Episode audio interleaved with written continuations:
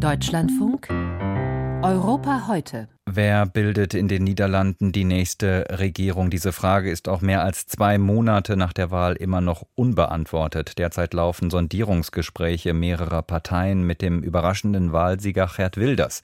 Es kommt nun vor allem wohl darauf an, wo die rechtsliberale WVD ihre roten Linien zieht. Sie hat mit Premier Mark Rutte die Regierungspolitik in den Niederlanden viele Jahre bestimmt.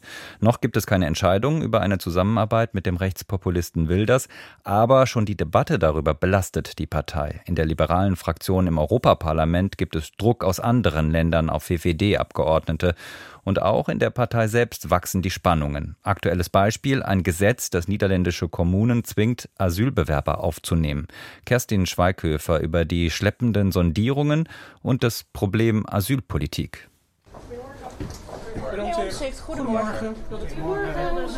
Es hat etwas von der Filmkomödie und täglich grüßt das Murmeltier.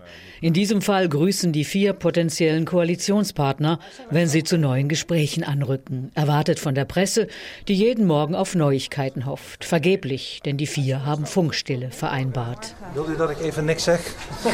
Soll ich wieder nichts sagen? witzelte ein gut gelaunter Gerd Wilders und beließ es wie jeden Morgen dabei zu betonen, die Stimmung sei gut, die Gespräche konstruktiv. Caroline von der Plas von der neuen Bauer Bürgerbewegung pflichtet ihm bei. Ich ga vol goede moed de volgende Runde in. Die beiden möchten zusammen regieren, aber nicht alleine, nicht als Minderheitskabinett. Auch die Rechtsliberalen des ehemaligen Premierministers Mark Rutte, die nun von der bisherigen Justizministerin Dilan Yeşilgöz angeführt werden, sollen mit an Bord kommen. Und der neue soziale Kontrakt NSC, eine neue Partei der Mitte von Peter Omtzigt, einem ehemaligen christdemokratischen Abgeordneten. Doch Jeschilgös und Omzicht wollen bislang allenfalls ein Minderheitskabinett unterstützen, nicht aber selbst Teil davon werden.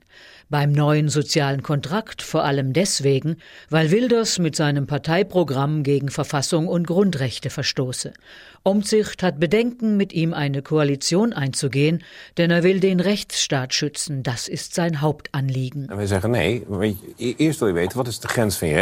Inzwischen ist Wilders zwar zu Konzessionen bereit, auf Vorhaben wie ein Verbot des Koran und das Schließen aller Moscheen will er verzichten. Aber Omzicht will Garantien. Außerdem sind Wilders Rechtspopulisten auch für den Austritt aus der EU, die Abschaffung des Euro und des öffentlich-rechtlichen Rundfunks, das Streichen sämtlicher Unsinnausgaben, wie Wilders sie nennt, für Kultur und Klima sowie das Schließen der Grenzen, um den angeblichen Asyltsunami einzudämmen. Dieses Wort nehmen Jeschilgös und Omzig zwar nicht in den Mund, aber auch sie wollen die Zahl der Migranten reduzieren. Das war bisher so ziemlich die einzige Schnittmenge mit Wilders. Doch auch auf diesem Gebiet gibt es nun Unstimmigkeiten.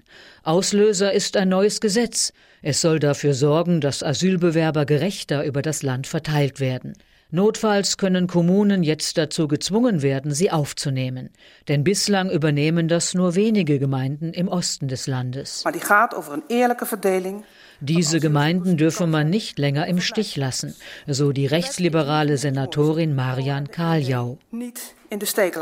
Der Senat, also das niederländische Oberhaus, hat das Gesetz diese Woche als letzte Instanz verabschiedet, mit Hilfe der rechtsliberalen Fraktion. Die hat sich geschlossen dafür ausgesprochen, zur großen Überraschung vieler, auch von Parteichefin Jeschilgös. Sie ist gegen Zwang und war deshalb vehement gegen das Gesetz, so wie Wilders, so wie auch die rechtsliberale Fraktion im Abgeordnetenhaus, die bei der ersten Abstimmung im Oktober aber überstimmt wurde. Wilders wirft Jeschelgös nun vor, ihre Partei nicht unter Kontrolle zu haben und brach die Funkstille. Wir haben ein äh, Problem. Wir haben ein Problem, sagte er. Wie es weitergeht, ist noch nicht klar. Die Niederländer sind lange Koalitionsverhandlungen gewöhnt. Das vierte und letzte Kabinett von Langzeitpremier Rütte stand erst nach 299 Tagen. Ein neuer Rekord, der nun gebrochen werden könnte.